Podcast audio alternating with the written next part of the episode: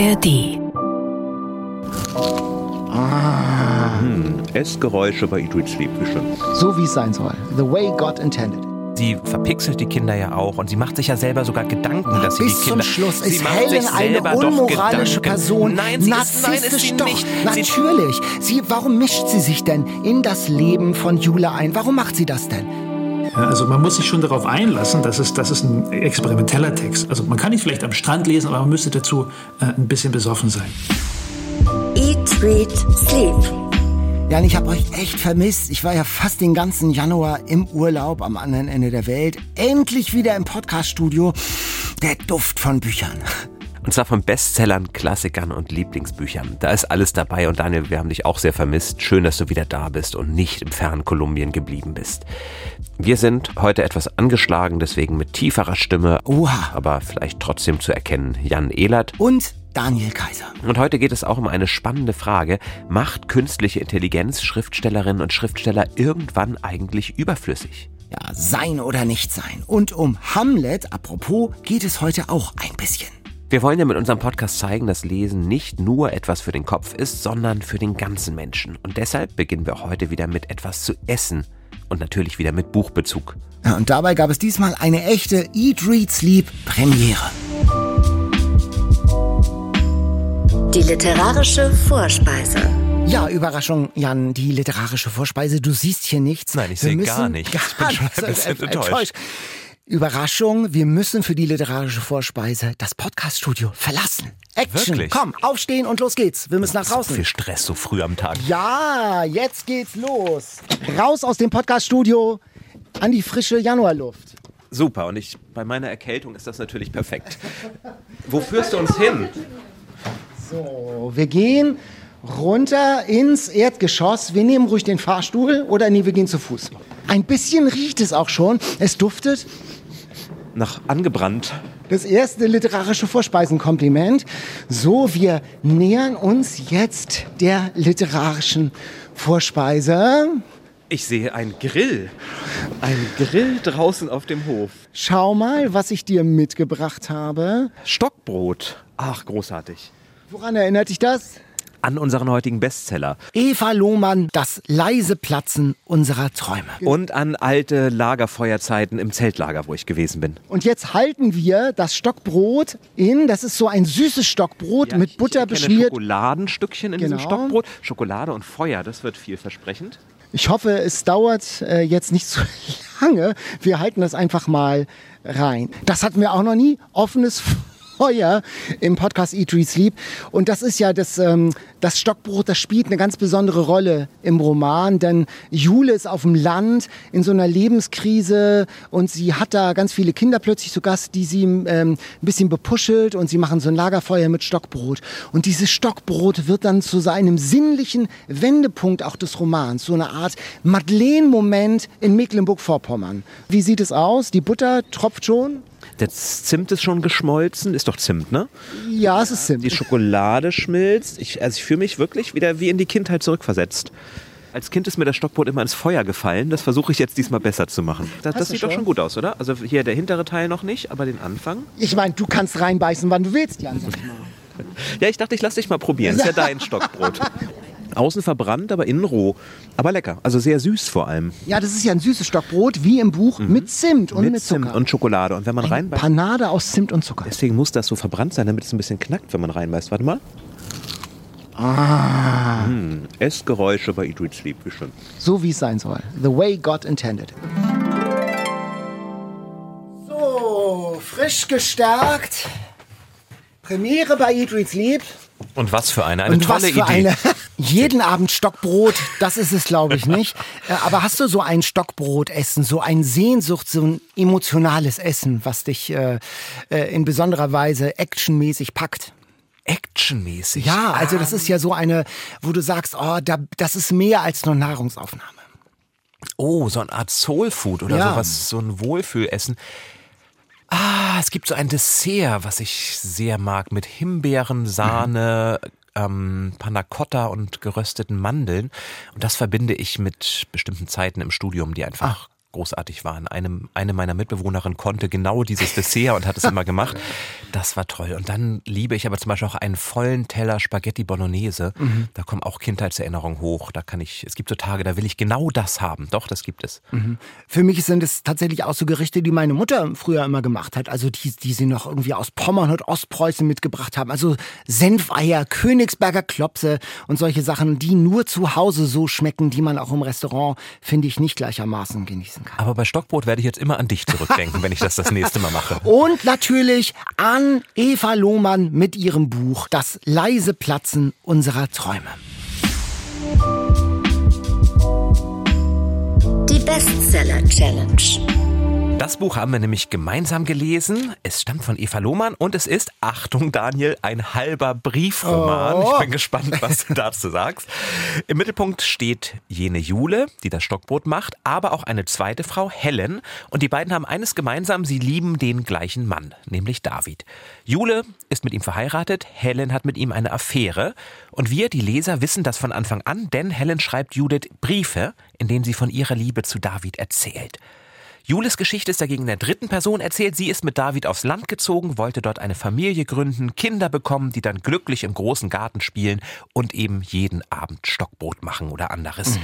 Doch daraus wurde nichts. David und Jule leben nun kinderlos, aber zum Glück nicht katzenlos in dem großen Haus, haben sich immer mehr entfremdet und auch das Landleben entpuppt sich für Jule weitaus weniger idyllisch, als sie es sich vorgestellt hatte.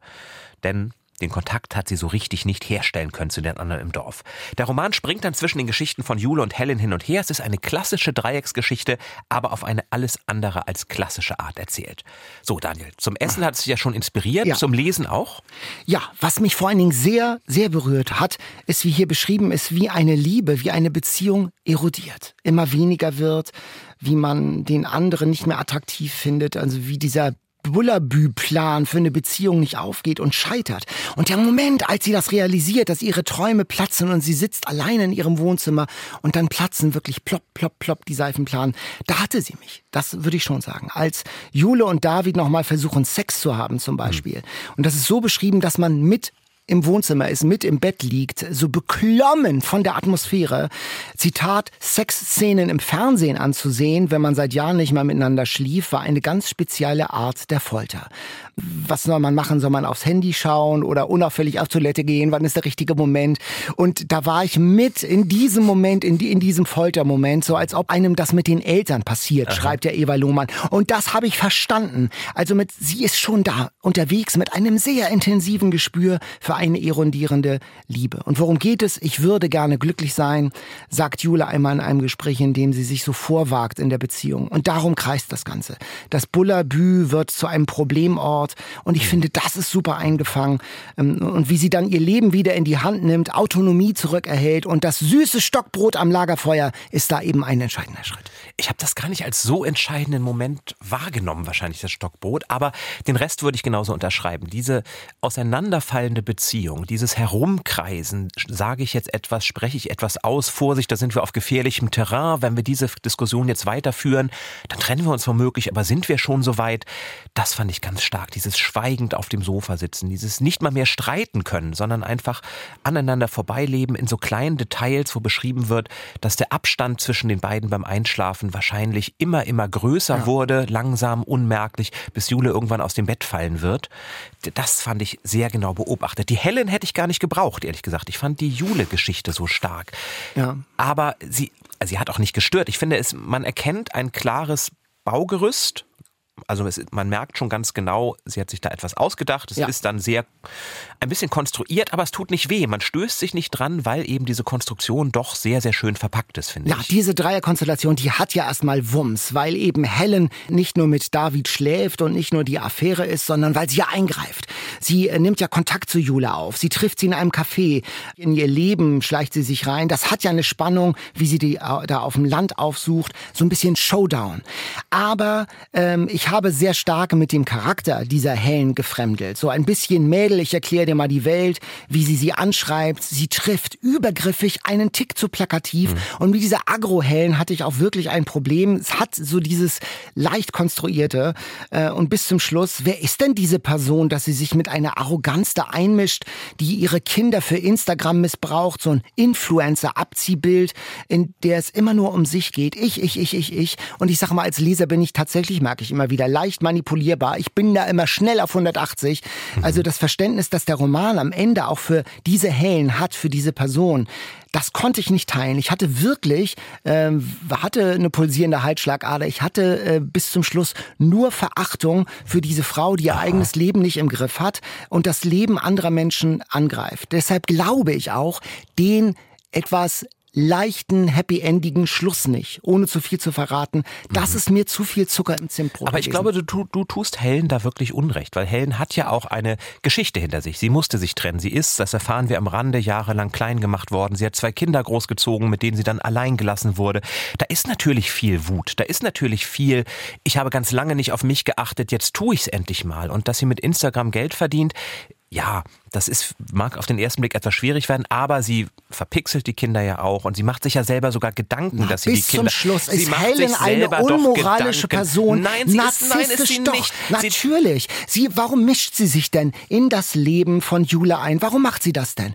Mit welchem Recht? Das sagt, sie, das sagt sie doch ganz klar. Sie macht das, weil sie gar nicht mehr von David möchte. Sie möchte, dass die beiden möglichst lange noch zusammenbleiben, damit ihre Situation so bleibt, wie es sie geht ist. Es nur, nein, das geht Helen geht es nur um sich und das sagt sie auch immer wieder. Da denke ich wohl nur an mich und das tut sie ohne zu viel zu verraten bis zum Schluss. Es geht nur um ihr eigenes persönliches Glück. Helen ist eine zutiefst unmoralische Person in meinen Augen und tatsächlich ist sie so in diesem Roman so hinkonstruiert. Ich konnte mit der nichts anfangen. Sie ist für mich wirklich ein negatives Abziehbild äh, einer einer, einer Influencerin und als Figur ähm, für ein Happy End eigentlich nicht tragbar. Deshalb, äh, das ist die Schwäche. Das Happy End ist eine Schwäche dieses Buches.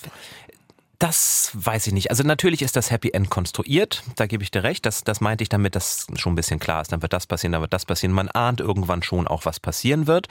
Aber, also so ein bisschen wie Dinge tauchen auf und man weiß, welche Rolle diese Dinge später irgendwann spielen werden. Das, das ist relativ vorhersehbar. Aber trotzdem, die beiden, Jule und Helen, machen doch das Gleiche. Beide suchen nach ihrem Glück. aber einmal. die eine macht es wählen, auf Kosten ja, aber, der also, aber sie so als so also, unmoralisch abzustempeln, finde ich einfach, finde ich zu viel. Ich finde, da muss man schon ein bisschen Verständnis für ihre Situation haben. In der das kommt aber ich kann doch nicht immer, ich hatte eine schwere Kindheit und eine schwere Geschichte und äh, bin dann übergriffig im Leben anderer unterwegs. Aber es sind doch erwachsene Aggressiv. Menschen. Jeder dieser Menschen kann doch selber entscheiden, auf was er sich einlässt und was nicht. Aber Jule hatte nicht die Chance äh, zu entscheiden, ob sie Helen in ihrem Leben will oder nicht. Helen hat das für sich und für Jule mitentschieden.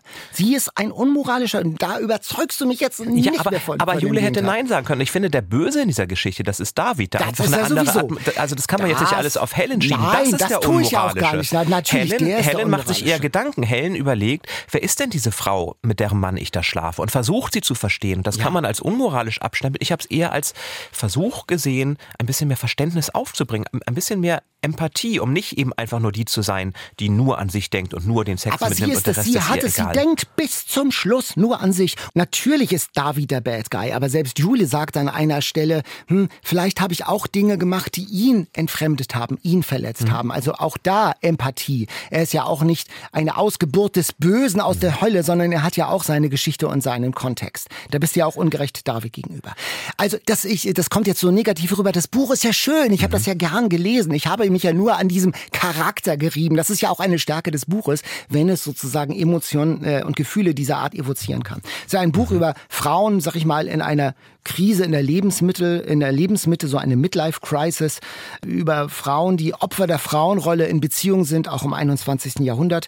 Und es geht um Rückerlangung von mhm. Autonomie. Und da gibt es ja ein paar Bücher gerade. Das ist ja so ein Trendthema. Zum Beispiel Marschlande von Jaka mhm. Kupsova ist ja fast zeitgleich rausgekommen. Und das ist ja auch so ein Buch. Und ich finde, das ist eine wirklich eine gute Umsetzung, die uns beide ja erkennbar gepackt und reingezogen hat. Genau. Und ich finde, dass David eben nicht als der Böse abgestempelt wird, dass da eine Differenziertheit reinkommt. Das genau. ist auch eine Stärke des genau. Buches. Man hätte es sich ja auch so leicht machen können und sagen können, na, gute Frau, böser Mann. Männer fertig. sind Schweine. Genau, das Genau. tun sie nicht. Nein. Sie versuchen Verständnis aufzubringen. Und ein Aspekt ist noch ganz wichtig, auf den es Annika auch hingewiesen hat. Die sagte, diese Landjule und die Stadtjule, diese Unterscheidung, die Jule bei sich im Kopf macht, die findet sie sehr gelungen, dass die Landjule plötzlich gar nicht mehr weiß, wie sie sich verhalten soll, weil sie in so einem anderen Kontext ist. Da gibt es so schöne Szenen, wenn sie beschreibt, sie würde eigentlich sich eine Katze äh, halten. Die Katze ist ihr zugelaufen und in der Stadt hätte sie gar nicht drüber nachgedacht. Auf dem Land überlegt sie, darf ich das überhaupt? Was werden die Nachbarn denken? Und wird dadurch auch nochmal so verunsichert und verliert ein bisschen an dem Selbstbewusstsein. Das fand ich als Dorfkind auch eine sehr, sehr starke Beobachtung, die, finde ich, wirklich gut beschrieben ist. Und die Katze als Metapher. Dieses Fass wollen wir jetzt gar nicht in diesem Roman schade. aufmachen. Die Eat, Read, Sleep Community hat mitgelesen. Anja aus Mainz zum Beispiel. Und da kommt Helen ein bisschen besser weg als bei mir. Sie schreibt eine etwas andere Geschichte um zwei reflektierte Frauen mit ihren Brüchen im Leben und trotzdem mit Wohlfühlfaktor beim Hören. Ein Wolldeckenbuch, ein halber Briefroman, ein Buch über Emanzipation in einer feinfühligen, leichten Art. Und der Eat, Read, Sleep Lesekreis aus Ravensburg, der lobt vor allem die wunderschöne, tiefgründige Sprache, die einen ganz schnell eintauchen lassen und das Buch ganz schnell lesen lassen hat. Beim Schluss, naja, da sind sie wahrscheinlich eher auf deiner Seite. Ja, Sabine ist auch eher skeptisch. Ich habe das letztes Jahr gelesen, schreibt sie, und fand es zu klischeehaft und zu seicht. Ist Beziehung nicht eins der großen Lebensthemen? Mir ist es zu leicht behandelt, schreibt sie, zu wenig Tiefe. Und Ulla sagt auch, viele Wahrheiten bei langen Beziehungen, das Ende vielleicht ein bisschen zu happy. Aber klare Leseempfehlung von Ulla und ich würde sagen auch von uns. Wir haben heute Besuch vom Eat, Read, Sleep Lesekreis von den Leselilien aus Darmstadt. Und Katrin hat auch mitgelesen. Katrin, wie fandst du denn das Buch? Ja, also wir haben tatsächlich zusammen mitgelesen. Ähm, insgesamt hat es uns allen eigentlich wirklich gut gefallen. Wir fanden die Thematik super aktuell. Man hat sich viel wiedergefunden.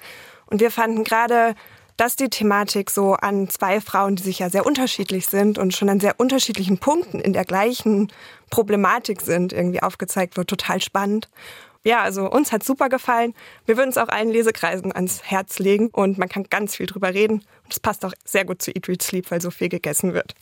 Das stimmt. Zum Beispiel Stockbrot. Vielen Dank. Eva Lohmann, das leise Platzen unserer Träume ist im Eisele Verlag erschienen, hat 224 Seiten und kostet 22 Euro. Das ist ein Tipp. Das ist ein eindeutiger Tipp. Daumen hoch.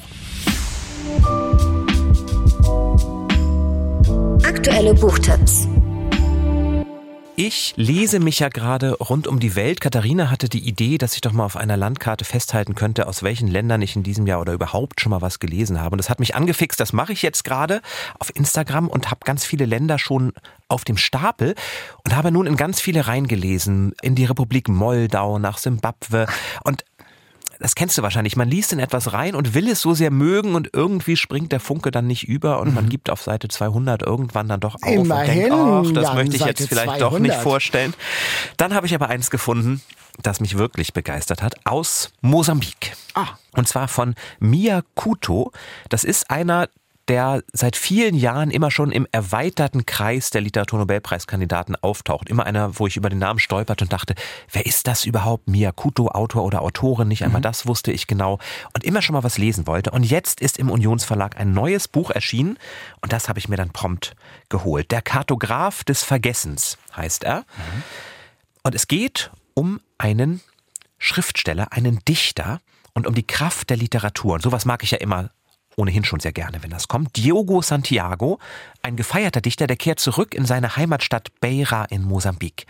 Weil ihm sein Arzt dazu geraten hat, dieser Besuch, sagt der Arzt, würde seine Erinnerungen erträglicher machen, würde ihm vielleicht helfen, die Schrecken der Vergangenheit etwas besser einordnen zu können. Obwohl Diogo selber sagt, er hat gar keine Erinnerung, er hat eigentlich nur Träume aus dieser Zeit, aber Träume, die ihn verfolgen. Und das sind Träume bzw. Erinnerungen an seinen Vater Adriano, ebenfalls Dichter, an seine Familie, zwischen Mutter und Großmutter herrschte ein ewig währender Konflikt, an seinen vermutlich homosexuellen Cousin, an Sandro, der im Militär war und dann auf mysteriöse Art und Weise verschwand, aber auch an Ereignisse aus der Geschichte Mosambiks an ein Massaker, das die Portugiesen an der schwarzen Bevölkerung verübt haben und das Diogo als Kind miterlebt hat und an viele tragische ja, Legenden, Mythen, so Geschichten, die sich von Generation zu Generation weitertrugen, unter anderem die tragische Geschichte eines Liebespaares, er schwarz, sie weiß, das dann gemeinsam in den Tod ging, weil sie nicht zusammen sein durften. Also eine Art Romeo und Julia aus Mosambik. All diese Geschichten sind erst im Untergrund da und werden aber dann nach und nach erzählt.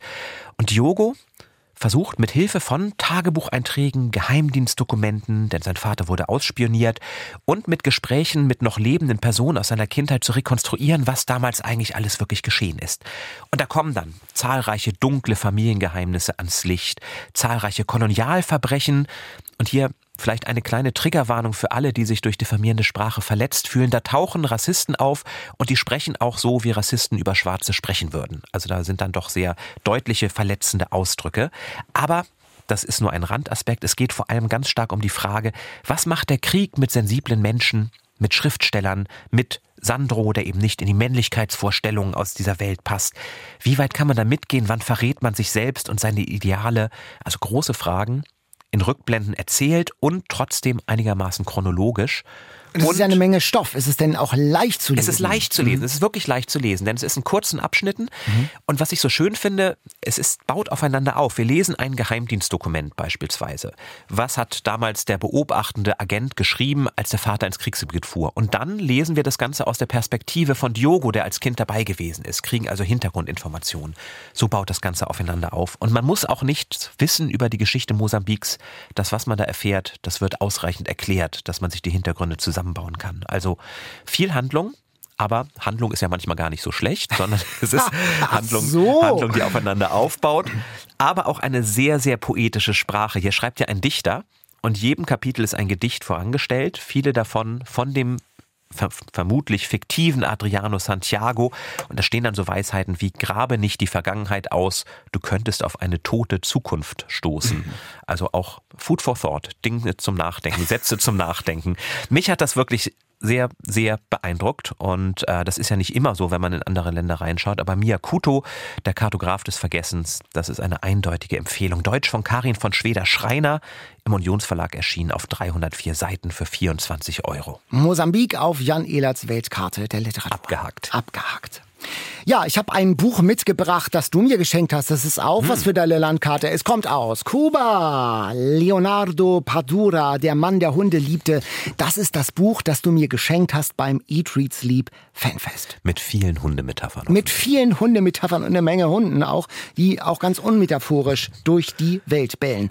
Es geht um Weltgeschichte, es geht um Spannung und da noch Hunde sogar am Titel. Ich sag mal, ich war elektrisiert. Worum geht's? Das freut mich. Es geht um Trotzki den Revolutionär, der irgendwann bei Stalin in Ungnade fällt. Erst Arrest, dann Verbannung, dann Flucht und am Ende Mord. Ist ja bekannt, die Geschichte. Man begleitet Trotzki auf seinem Weg.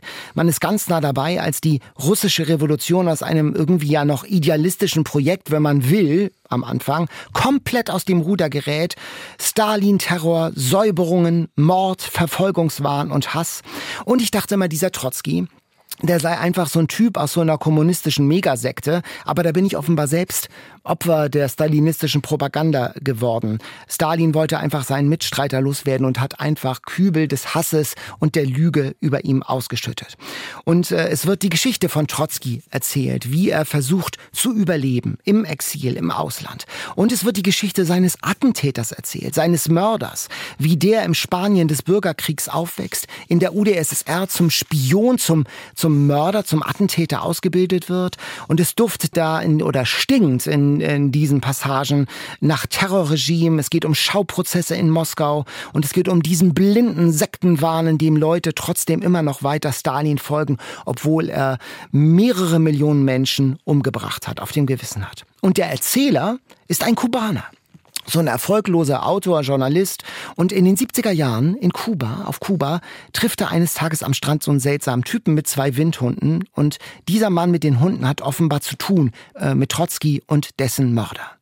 Und äh, darum geht es in diesem Buch. Es ist relativ dick. Es hat, mhm. warte mal, 730 Seiten. Und äh, im Klappentext steht, man, man versteht das 20. Jahrhundert besser, wenn man das Buch gelesen hat. Und so ist es. Also zum Beispiel, mir, ich habe so den spanischen Bürgerkrieg abgespeichert. Franco ist der Böse Und das stimmt, aber eben nicht nur. Und die, gerade die Kommunisten haben eine besonders grausame Rolle äh, gespielt, weil die sich da auch selbst gegenseitig kaputt gesäubert haben, sehr viel Grausamkeit verübt haben. Also ich fand das wirklich ein ganz tolles Buch. Es ist, äh, die Wendungen sind schon sehr detailreich. Also man erfährt alles über Trotzki, sag ich mal, auf den 37 Seiten. Es ist, wenn man das gut formulieren will, gut recherchiert. Das ist sozusagen der Euphemismus. Aber es ist schon spannend, wie Trotzki von einem Land ins andere flieht. Der Spielraum wird immer kleiner. Danach ist man wirklich auf neuem Stand. Und in unserem Eat Read Sleep Buchladen, da haben wir immer mal die Frage, ja, ich suche ein Buch für meinen Schwiegervater, der interessiert sich für Politik und Geschichte, gut recherchiert, ohne Liebe. Und ich sag mal, bingo! Ah. Das ist dafür Leonardo Padura, der Mann, der Hunde liebte. Das ist für Schwiegerväter, die an Politik interessiert sind, der Lottogewinn. Ähm, und das Besondere, das Ding ist ja in Kuba erschienen. Mhm. Dieses Buch rechnet auch ab mit der Doppelmoral. Also die Kommunisten sind ja angetreten als neue, fortschrittliche Avantgarde, der neue Mensch und so. Und sie sind noch spießiger als das Ancien Regime. Sie sind noch spießiger als die katholische Moral. Sie verfolgen in gleicher Weise Schwule und Lesben und äh, sie sind auch nicht gleichermaßen für Gleichberechtigung. Also diese Verlogenheit äh, dieser kommunistischen Sekte und dieser kommunistischen Verirrung wird auf den Punkt gebracht und insofern ein ganz mutiges Buch, das auch in Kuba wahnsinnig oft verkauft und gelesen wurde. Das freut mich, dass es dir so gut gefällt. Ich musste, ich habe es vor einigen Jahren gelesen, habe jetzt nicht mehr alle Details im Kopf, aber ich weiß, als ich nach einem Geschenk für, dir, für dich suchte, das mir so sehr gefiel, dass es zum, auch deine beiden Welten vereint. Also Südamerika, ja. nicht Kolumbien, aber immerhin Ach. Kuba und Osteuropa, jetzt genau. nicht Polen, aber immerhin. Also beides fast. Beides, beides fast, beides eine Annäherung. natürlich die Hunde, aber eben auch diese Mischung, ganz viel Historisches, ganz viel, was ja. wirklich passiert ist, aber eben nicht als Sachbuch, als fiktionale Form, durch diesen Erzähler, durch diesen Journalisten. Genau. Auch das passt ja wie die Faust aufs Auge, der durch ein Gespräch mit dem mutmaßlichen Mörder naja, er wird es schon gewesen sein, na, plötzlich so viel erfährt. Leonardo Padura, der Mann der Hunde liebte, aus dem Spanischen von Hans-Joachim Hartstein. Das Buch hat ungefähr 730 Seiten und kostet 18 Euro. Schnapper. Fast ein Geschenk. Fast ein Nicht nur für Schwiegerväter, sondern auch für ganz viele andere. So, aber wir haben noch ein Buch gelesen. Es ist mir, glaube ich, noch nie so schwer gefallen, den Plot zusammenzufassen. Kannst du?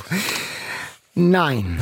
Ich habe angefangen, dieses Buch zu lesen, Berlin, Miami von Hannes Bajor. Denn das Besondere, alle möglichen Leute experimentieren ja gerade mit KI und Hannes Bajor hat einen Roman, naja, geschrieben. Er hat die KI gekitzelt und da ist eben dieses Buch etwas Schräges dabei rausgekommen etwas ziemlich Schräges. Und zu unserer Beruhigung, ein Kollege vom Deutschlandfunk, der hat versucht, eine KI zu bitten, das Buch zusammenzufassen. Und die KI sagte, das ist nicht möglich, das Buch ist nicht zugänglich. Also selbst die KI scheitert an der KI.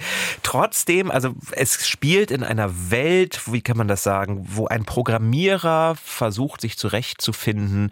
Der hat die Aufgabe, das entnehme ich hier dem Klappentext, aber das erfährt man auch aus dem Buch, Listen daraufhin zu prüfen, wer tot ist und wer nicht tot ist. Also eine verantwortungsvolle Aufgabe.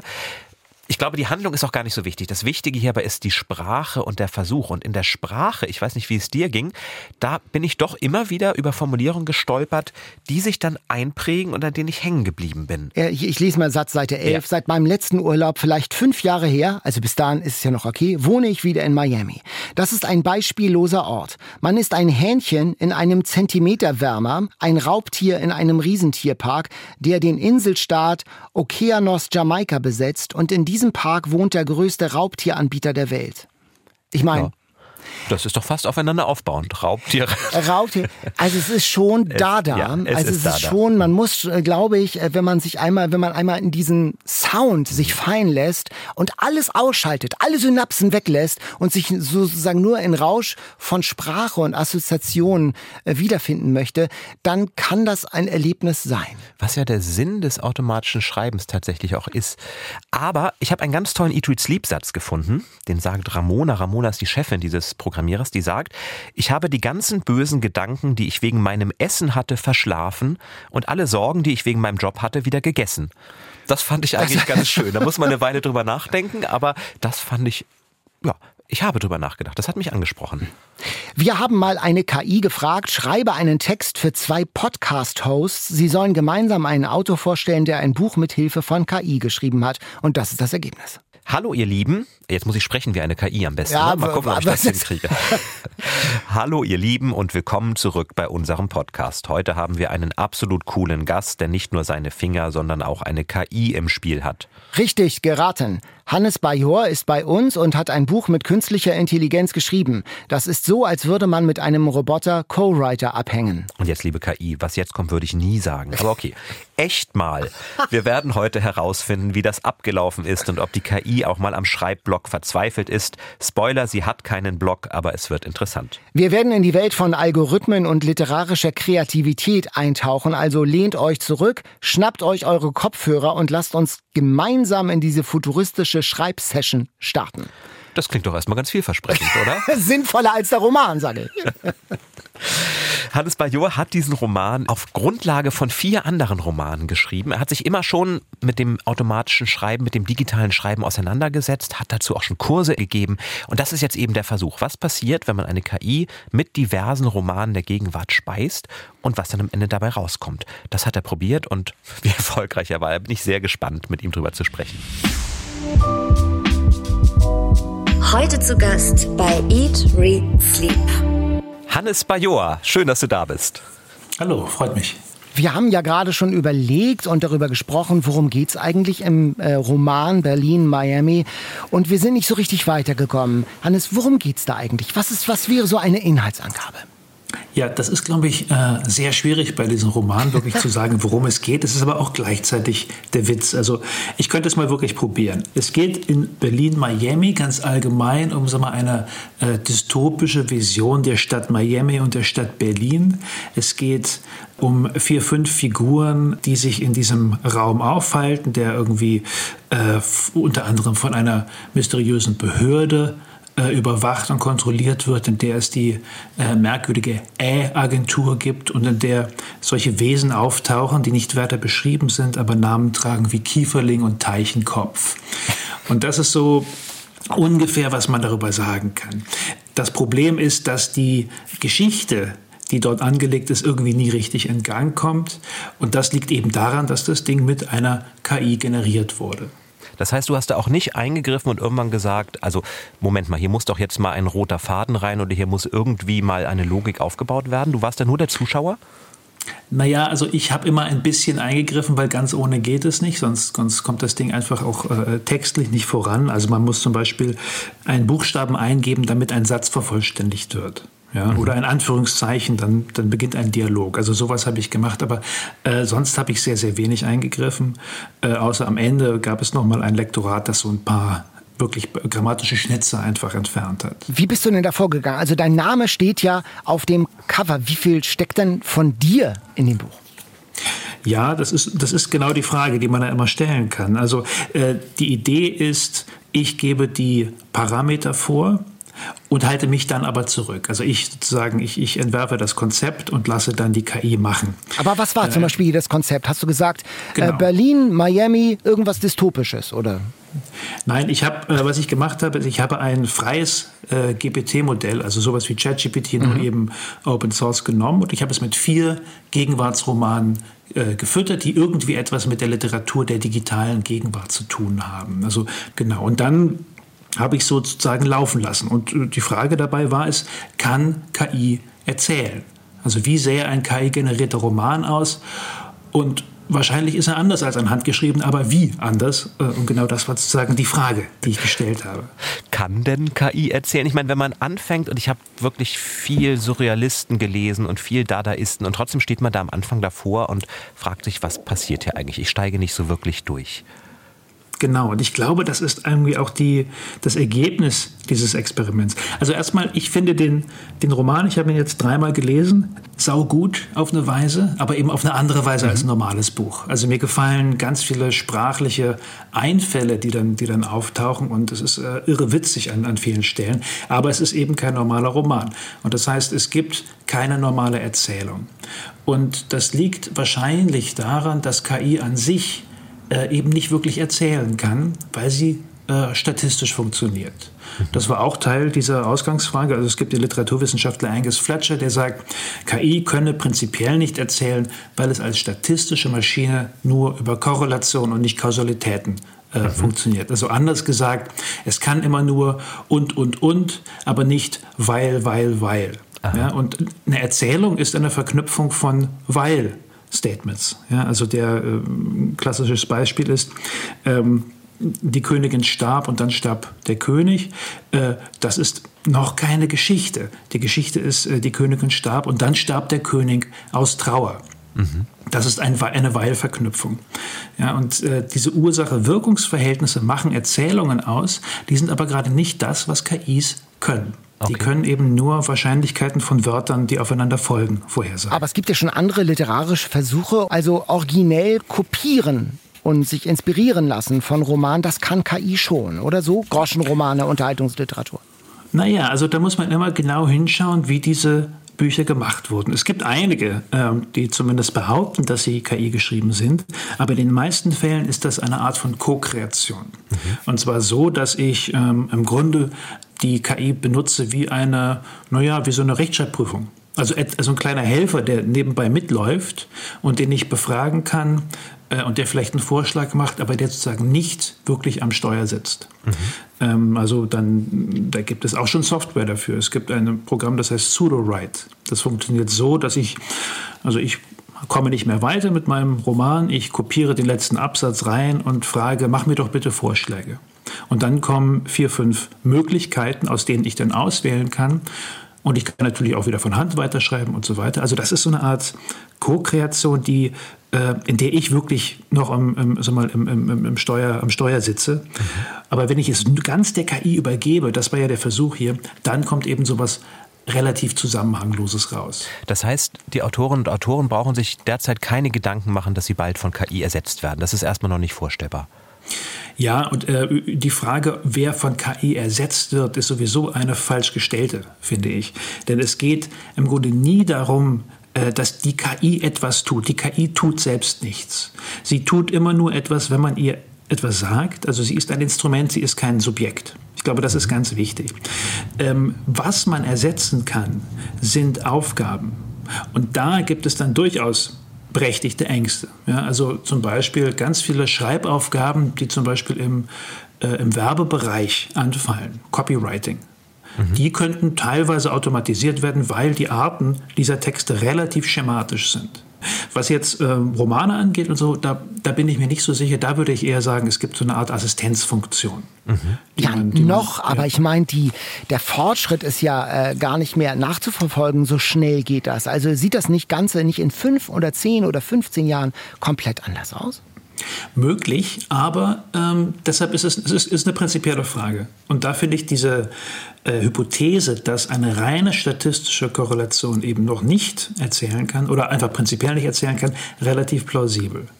Ähm, was, ich, was in 15 Jahren ist, das ist heutzutage äh, eigentlich nicht vorstellbar. So, so schnell war ja die Entwicklung in den letzten Jahren.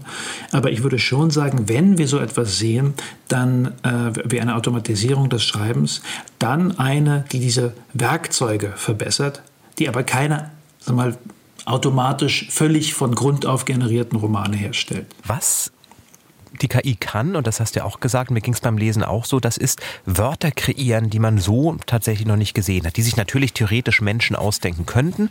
Aber ich bin über ganz viele gestolpert. Beispiele wie Pechwörter, Pech zum Beispiel. Das ist ein Wort, was mir aufgefallen ist und das ich wirklich ziemlich toll fand. Ging dir das oft so beim Lesen, dass du überrascht warst, was da für kreative, sage ich jetzt einfach mal, Kreationen rauskam? Ja, durchaus. Und das ist eine Stärke dieser Systeme. Das liegt, ähm, also, und was ich interessant finde an dem, an dem Buch und an diesen Experimenten ist, man lernt eben immer etwas über das Verfahren äh, das technische Verfahren dieser KIs selbst. Also dass zum Beispiel so viele Neologismen bei rauskommen, also neue Wörter, die er sich aus, auszudenken scheint, liegt einfach daran, dass die äh, KI auf sozusagen Silbenbasis funktioniert. Ja, also sie, sie weiß, äh, welche Silben normal sind und sie weiß auch, dass man sie kombinieren kann. Und dann so eine Endung wie Ling zum Beispiel. Es gibt den Kieferling, das ist eine merkwürdige Figur, vor der man nicht so genau weiß, was sie eigentlich ist. Dieser Ling, also dass das eine Endung von einem Nomen ist, das weiß sozusagen die KI und kann dann solche Wörter kreieren. Mhm. Gleichzeitig ist dann so ein Begriff wie Kreativität ja, dann wieder äh, auf eine Weise entzaubert. Also wenn es allein durch Kombination möglich ist, Neues zu schaffen, das, das irgendwie reizvoll ist, naja, dann ist es vielleicht mit so einem starken Kreativitätsbegriff, den jetzt nur Menschen bedienen können, gar nicht so weit her. Mhm. Und darüber kann man dann auch nachdenken. Welche Reaktionen hast du denn auf dieses besondere Buch bekommen? Also es gab jetzt eine Reihe von Rezensionen, die waren äh, teilweise wohlwollend, teilweise komplett ähm, wir, von Unverständnis gekennzeichnet. ähm, was mich wundert dabei ist, dass äh, die Leute dann sehr schnell aufgeben, obwohl es doch eine sehr, sehr lange Tradition von, von Nonsensliteratur mhm. gibt. Also du nanntest ja auch sowas wie Surrealismus. Äh, für einen surrealistischen Text ist das eigentlich, finde ich, noch relativ verständlich auf eine Weise. ja, also man muss sich schon darauf einlassen, dass es, dass es ein experimenteller Text ist. Also man kann ihn vielleicht am Strand lesen, aber man müsste dazu äh, ein bisschen besoffen sein, glaube ich. Mhm. Dann, dann würde es wahrscheinlich funktionieren. Eine andere Reaktion ist aber einfach äh, ganz oft Lachen. Ja, also weil das Ding ja wirklich absurd ist an vielen Stellen und einfach dadurch, dass Unvorhergesehenes passiert, das löst einfach oft, es ist einfach oft ein Trigger für Komik. Ähm, und ich finde es auch wirklich unterhaltsam, was, was, was, diese, was diesen Witz angeht, der dabei manchmal, man kann sagen, ja, unfreiwillig äh, hervorkommt. Du schreibst ja sonst auch ohne KI. Hat das Experiment dein Schreiben vielleicht auch ein bisschen verändert? Hast du bestimmte Dinge mitgenommen? Ich glaube nicht. Also Kein glaube Hang nicht. zu Neologismen oder so. nicht, mehr, nicht mehr als zuvor. Was es aber verändert hat, ist so etwas wie, ähm, vielleicht nicht das Schreib-, aber das Leseverhalten. Also was mir wirklich aufgefallen ist bei der Lektüre dieses Buches ist, wenn man damit einmal fertig ist und plötzlich was anderes liest, dann liest man das andere wie durch ja, im Grunde wie durch eine getönte Brille. Dieses Vertrauen, das wir haben, dass Texte, die wir lesen, Sinn ergeben und Sinn ergeben wollen, das ist dann erstmal erschüttert und äh, man, man wird sozusagen paranoid. Also man denkt immer, der nächste Satz, da bricht es dann zusammen. Mhm. Äh, und dann lernt man wirklich viel über die Einzel über das, das eigene Leseverhalten und äh, auch die Erwartungen, die man so an Texte hat.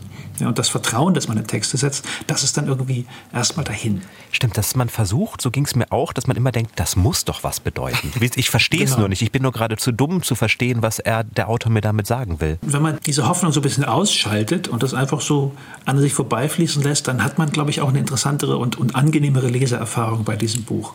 Und dann kann man es, äh, zumindest ging es mir so, auch wirklich genießen. Also man kann vieles genießen, wenn man sich darauf einlässt. Genau. Keine Angst davor, es nicht zu verstehen, was ja auch bei vielen anderen Büchern so gilt. Einfach lesen und sich von der Sprache mitnehmen lassen. Hannes Bajor, Berlin, Miami, 273 Seiten, erschienen im Rohstoffverlag bei Mattes und Seitz für 12 Euro im Taschenbuch. Wunderbar. Vielen Dank, dass du da warst, Hannes. Und wir sind gespannt, was die Technik und damit, was du uns dann in den nächsten Jahren noch präsentieren wirst an Büchern. Ja, danke. Schauen wir mal. Bis dann. Tschüss. Ja, alles klar. Dankeschön. Ciao.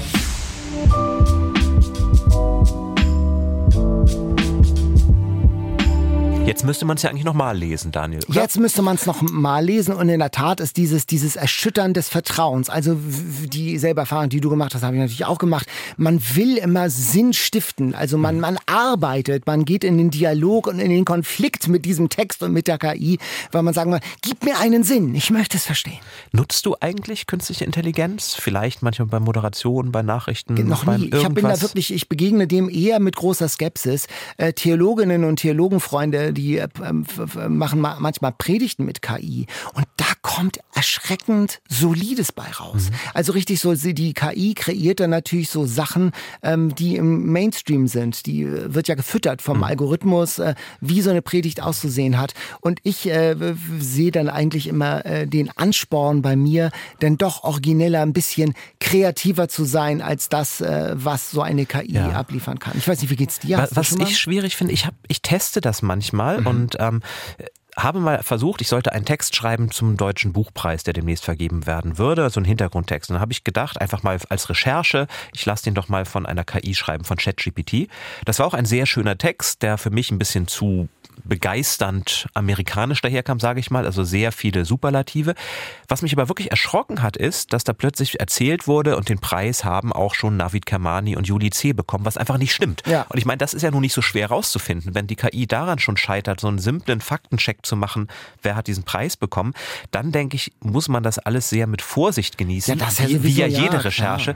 Aber ich glaube, diese Idee, ich komme nicht weiter, mach mir doch mal einen Vorschlag, ChatGPT, das könnte ich mir schon vorstellen, das einfach mal zu nutzen. Und wir stehen ja, das darf man nicht vergessen, wir stehen ja bei diesem KI-Ding, stehen wir am Anfang.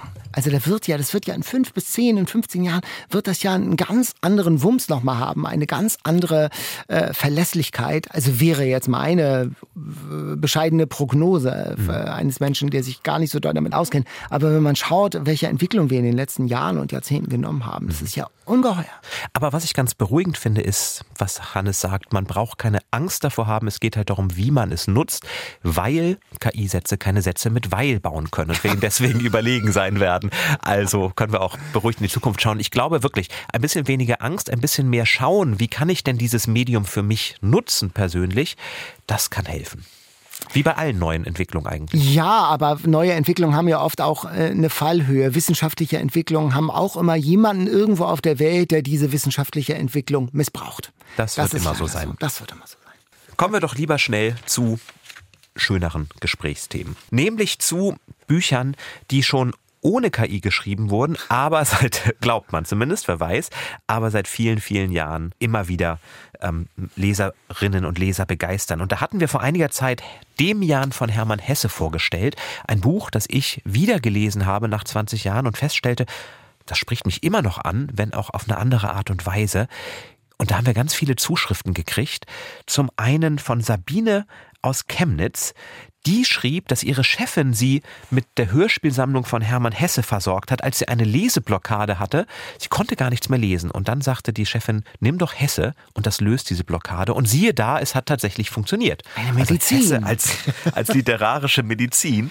Und Alena schrieb, sie hat in der Schule unterm Rad gelesen. Damals schon hat sie diese Erzählung nachhaltig beeindruckt und sie holt sie immer wieder hervor. Und obwohl sie nun fast 42 Jahre alt ist, hat sich die Aktualität der Geschichte für sie nicht verändert. Nur der Fokus hat sich verschoben. Also das ist vielleicht wirklich ein Klassiker.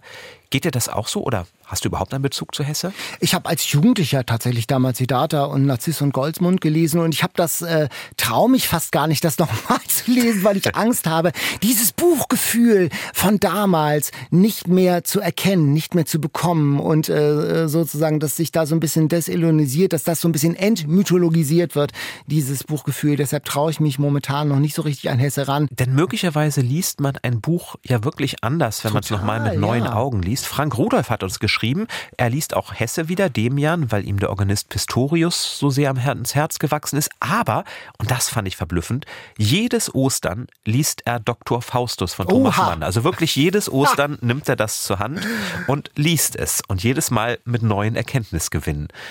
Das kann ich mir schwer vorstellen, dass ich ein Buch so oft lese. Hast du da eins? Nein, also so oft nicht. Also, dass ich das ritualisiert lese. Ich habe natürlich, ich habe da schon oft von erzählt, die Buddenbrooks lese ich, habe ich schon öfter in meinem Leben gelesen und immer wieder gern und immer mit, mit Gewinn und immer mit neuen Erkenntnissen und Einsichten. Und ein Buch, das mir besonders viel bedeutet, das habe ich auch schon mehrfach gelesen. Das habe ich oft mal in Lebenskrisen auch gelesen und das war immer auch heilend, auch eine Medizin von Franz Werfel, Höre die Stimme. Das ist auch so ein Wälzer, ist ungefähr so dick, glaube ich, wie Dr. Faustus, äh, aber auch ganz beglückend. Also es gibt schon so biografische Romane, die immer wieder leitmotivartig bei mir auftauchen. Ich, ich lese tatsächlich Dostoevsky immer mhm. mal wieder. Schuld und Sühne oder Verbrechen und Strafe habe ich schon mehrfach gelesen. Und das ist ja nun auch so lang, dass einem da immer wieder Sachen plötzlich auffallen können, die, äh, die man vorher nicht gelesen hat. Und es verändert sich schon, ja. das Lesen. Also ich, ja. ich mag das gern, wenn, äh, wenn man mit dem Wissen, wie das Buch ausgeht, auch noch einmal neu liest. Denn dann kann man ja ganz andere Hinweise aufnehmen, die vielleicht vorher schon mal eingestreut wurden und kriegt dann Blick. Und vielleicht hat es auch was mit, ja, vielleicht doch mit dem Lesealter zu tun, mit dem man auf das Buch schaut. Das hat uns zum Beispiel auch Till geschrieben, der sagte, er ist 23, also die beste Hesse-Kategorie eigentlich, aber er findet, dass die Sprache doch etwas aus der Zeit gefallen ist und dass er auch nicht sicher ist, ob er es richtig verstanden hat. Vielleicht war ja doch eine KI am Werk bei Hesse. Aber trotzdem nimmt er mit, dass es nie zu spät ist, sich neu zu erfinden. Also eine Botschaft hat Hesse doch dann bei ihm auch eingepflanzt. Danke euch für die vielen Zuschriften dazu. Ja, und äh, auch wie Hesse wahrscheinlich ohne KI ist auch unser Alltime favorite unser Lieblingsbestseller dieser Woche geschrieben. Die Alltime favorites Ein ganz wunderbares Buch, Mhm. ein Tipp von Till, Der Prinz der West End Avenue von Alan Eiler. Aus den 90er Jahren ein Roman. Es geht um ein jüdisches Nobelaltersheim in Manhattan. Und die Bewohner dieses Altersheims, die haben da so eine Schauspieltruppe und die proben den Hamlet von Shakespeare. Und wenn man das hört, will man es sofort lesen. Will oder? man allein diese sofort- kurze allein Zusammenfassung. Diese, genau. Es gibt Streit dann über die Inszenierung und man sieht es so vor sich. Also da könnte man auch eine KI einen Roman schreiben lassen, würde ich sofort lesen.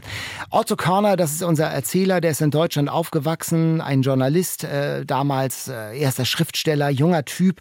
Äh, und da schreibt ihm damals der ganz große Rilke einen Brief und äh, äh, einen lobenden Brief und den hat er aufgehoben und dieser Brief hat den Holocaust überlebt, den Krieg überlebt und jetzt ist er plötzlich weggeklaut und das spielt auch eine Rolle. Also diese Hamlet-Inszenierung, der verschwundene Rilke-Brief und das ist so wunderbar, wie diese Altersheimbewohner im Diner in Manhattan der 70er Jahre äh, essen gehen, diese kauzigen Charaktere. Was hätte ich da dafür gegeben, einmal so am Nachbartisch zu frühstücken? Es ist wunderbar. Das klingt erstmal nach so einem Wohlfühlbuch, heiter und so ein vielleicht ein Ticken belanglos, Stoff für so eine Komödie im Kino.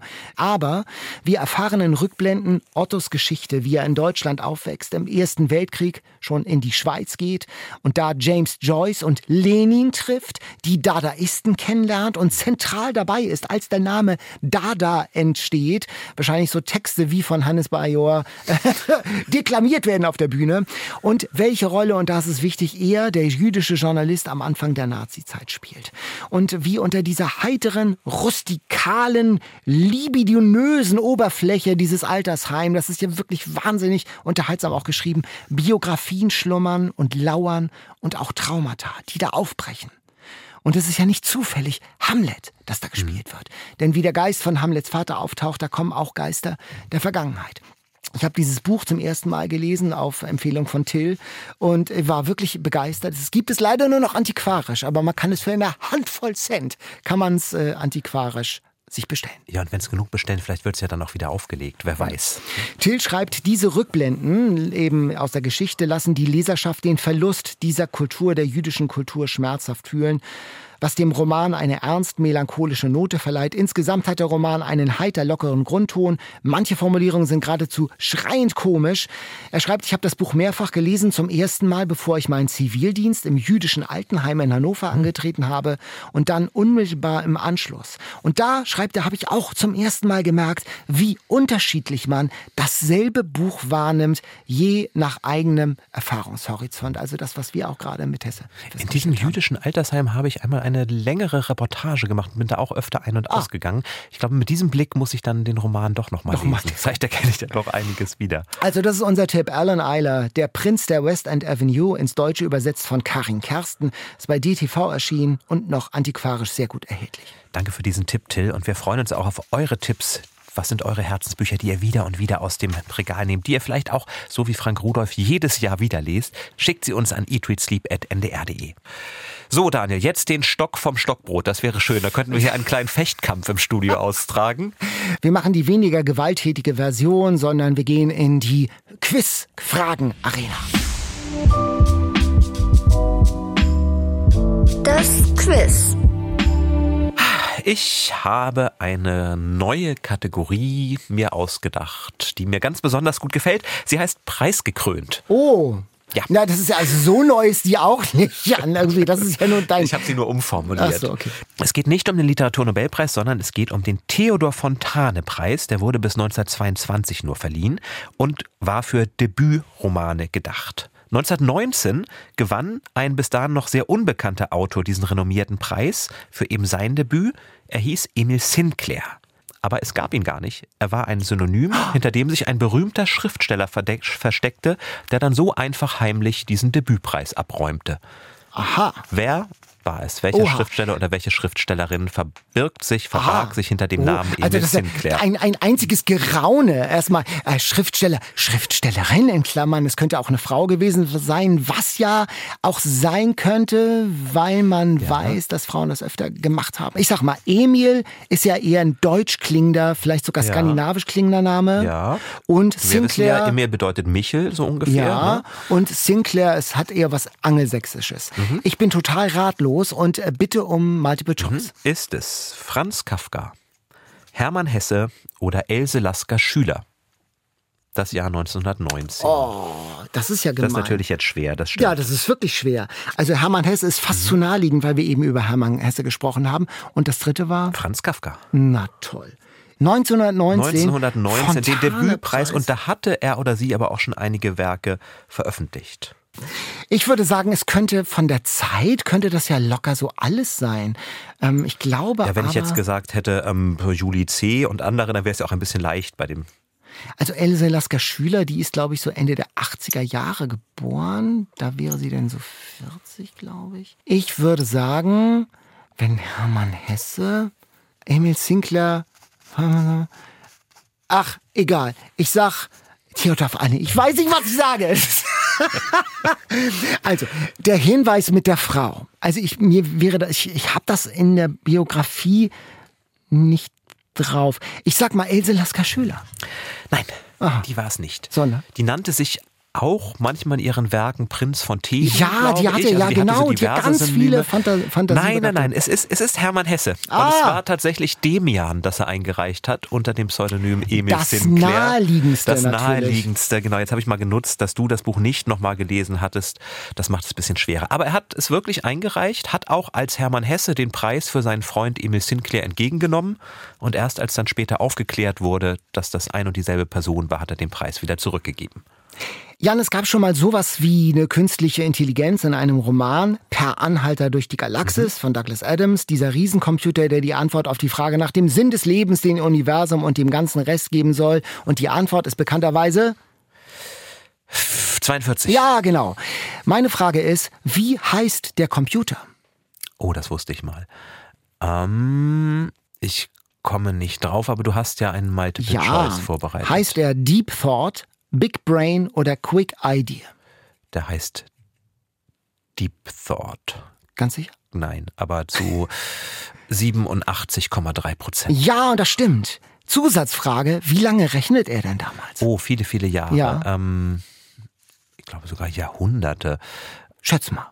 Ich glaube, er hatte ungefähr vier Jahrhunderte gerechnet. Ja, 7,5 Millionen Jahre. Fast. Was, genau. 42, die Antwort auf alle Fragen. Genau. Nicht auf die nächste allerdings. Es geht aber um jemanden, der dir doch sehr äh, bekannt ist, um Thomas Mann. Oh. Thomas Mann hat gerne mal andere Schriftstellerinnen und Schriftsteller in seinen Romanen porträtiert, meistens nicht sehr freundlich. Wer verbirgt sich hinter der Figur des Minher Peppercorn aus dem Zauberberg? Ah, Das ist der Geliebte von Claudia Chauchat, Chauchat. der auch nicht besonders freundlich, nett daherkommt, der einen Sprachfehler hat. Und und da hast du doch bestimmt auch ein. natürlich ist das, Choice. das Hermann Hesse. ist, ist das Gerhard Hauptmann oder ist das Leo Tolstoi? Das ist. Oh, das ist ja Link. Jan, Mina Peppercorn, äh, Tolstoi, Hesse oder. Hauptmann. Aber sind Mann und Hauptmann, die sind doch immer spazieren gegangen an der Ostsee, oder? Mhm. Die waren zeitgleich auf Hiddensee. Die waren doch eigentlich befreundet dann. So wenn sie, oder haben die sich gestritten? Ich sage mal, weil es wieder so naheliegend ist, ich würde auch hier, ich würde hier jetzt mal Hesse sagen. Ähm, fast. Fast. Fast. Na? Du warst schon ganz gut dran. Hauptmann und Mann waren befreundet. Ja. Und äh, das hat Hauptmann ihm dann aber auch sehr, sehr übel genommen, dass er so karikiert wurde in diesem Minher Peppercorn. Hat es ihm später aber wieder verziehen. Also die Freundschaft hat darunter auf Dauer nicht gelitten. Aha. Aber es ist tatsächlich eine Karikatur von Gerhard Hauptmann, die er dort gemacht hat und den man darin wiedererkennen kann. Hemingway, der war ja im spanischen Bürgerkrieg, um den es vorhin ging, dabei. Welcher andere weltberühmte Schriftsteller kämpfte, Achtung, in einer trotzkistischen Einheit? Der war Trotzki-Jünger mit der Wumme in der Hand auf Seiten der Trotzkisten im spanischen Bürgerkrieg auf republikanischer Seite. Uff, ich weiß, dass Federico García Lorca dabei war. Ich weiß, dass John Dos Passos, glaube ich, dabei war. Die werden es aber beide nicht sein. Hm, wen hast du denn noch im Angebot? Ja, ich habe Klaus Mann im Angebot, James Joyce und George Orwell. Klaus Mann. Es war George Orwell. Oh, George Orwell. In Barcelona erlebt er da so eine heile Welt, abgeschaffte Klassenschranken, sein linkes Herz, jubilierte, verschwundener Luxus, große Solidarität in der Bevölkerung. Und dann bekommt er mit, wie die Trotzkisten eben von den Stalinisten verfolgt werden, blutig verfolgt werden, die ganzen Säuberungen. Und er steckt mittendrin. Er bekommt dann auch äh, so, so, so eine Schusswunde, hat eine Zeit lang keine Stimme, ist traumatisiert und ist dann vor allen Dingen aber in Lebensgefahr, weil er von den Stalinisten verfolgt wird und kann dann mm, nach Frankreich in letzter Sekunde sozusagen fliehen. Also George Orwell mittenmang im spanischen Bürgerkrieg. Bei den Trotzkisten. spannend. Das wusste ich nicht. Da waren einige damals unterwegs. Ja, ne? da waren einige. Ja, das war für Abenteurer, Schriftsteller, glaube ich, so ein Place to be, die so einen versucht haben, ihren Idealismus dann irgendwie auch zu verwirklichen. Was ja auch wunderbar zu meinem Mosambik-Buch wieder passt. Schriftsteller im Kriegsgebiet. Im Kriegsgebiet. So viele rote Fäden. Die würden wir jetzt auflösen mit unserer Auslosung für das nächste Mal, was du mit Katharina bestreiten wirst. Aber, aber, da gibt es einen kleinen Riss im roten Faden, denn wir haben das schon gemacht. weil die Aufzeichnung der nächsten Folge ausnahmsweise schon in wenigen Tagen ist, denn wir sind zu Gast beim Podcast Festival in Mannheim. Deshalb haben wir die Bestseller-Auslosung vor Zeugen und vor Publikum bei unserer Read, Sleep Session in der Elbphilharmonie mit vier Musikerinnen und Musikern des NDR Elbphilharmonieorchesters durchgeführt. Was ein ganz, ganz toller Abend war. Und diesen Abend hat auch Jutta miterlebt. Jutta aus Schweden. Und sie war die mit der weitesten Anreise. Deswegen durfte sie auslosen, welches Buch Katharina und du lesen werdet. Und so klang das. Bestseller Challenge. Die Auslosung. So, und jetzt Jutta Jansson aus Schweden zieht den Bestseller. Rebecca Jaros, For Spring. Ich sage mal, ich bin ganz froh, nicht in Mannheim mit dabei zu sein. Und ich muss sagen, Katharina, das ist wirklich ganz cool, weil Katharina und ich hatten, wollten uns dieser Challenge tatsächlich stellen. Das ist ja so ein Fantasy-Kram mit Drachen. Und wir haben gesagt, und ich bin ja zu allem bereit. und insofern, So. lass die Drachen Feuer speien. Katharina, wir sind bereit. Ja, ich freue mich auf Fantasy. Ich bin ja nun irgendwie kein Fantasy-Fan an sich, aber ich habe schon reingelesen und ich sag mal Daumen hoch. Bislang lässt sich das ganz gut an. Also Das- Drachen, Fantasy, ja. Ja, vielleicht lese ich ja mit und schreibe euch dann, wie ich es fand. Ja, und schreibt bitte auch ihr, wie ihr das Buch findet. Schreibt an eatreadsleep.ndr.de. Und falls ihr es nicht ohnehin schon gemacht habt, abonniert unseren Podcast und unseren Newsletter. Dann erfahrt ihr nämlich auch als Erste, wenn wir zum Beispiel in Mannheim oder an anderen Orten sein werden. Und versprochen, da kommen bald auch ein paar neue dazu. Kommt einiges. Ja, einen schönen Tag noch. Bis zum nächsten Mal. Macht Tschüss. es gut, bis bald, ciao. Eat, Read, Sleep. Und an dieser Stelle haben wir natürlich noch einen weiteren Podcast-Tipp für euch.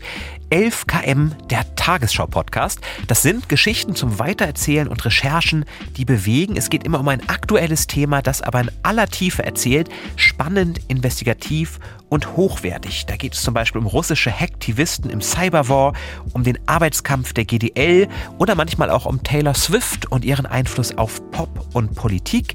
Viktoria Kopmann und die besten Journalistinnen der ARD nehmen euch mit ins Geschehen, liefern euch neue Perspektiven und tauchen mit euch ab. 11 Kilometer tief, das steht nämlich das 11 km für den tiefsten messbaren Punkt der Erde im Marianengraben, rund 11 Kilometer unter dem Meeresspiegel. 11 km, der Tagesschau-Podcast. Hört doch mal rein, überall zu finden, wo es Podcasts gibt und vor allem auch in der ARD-Audiothek.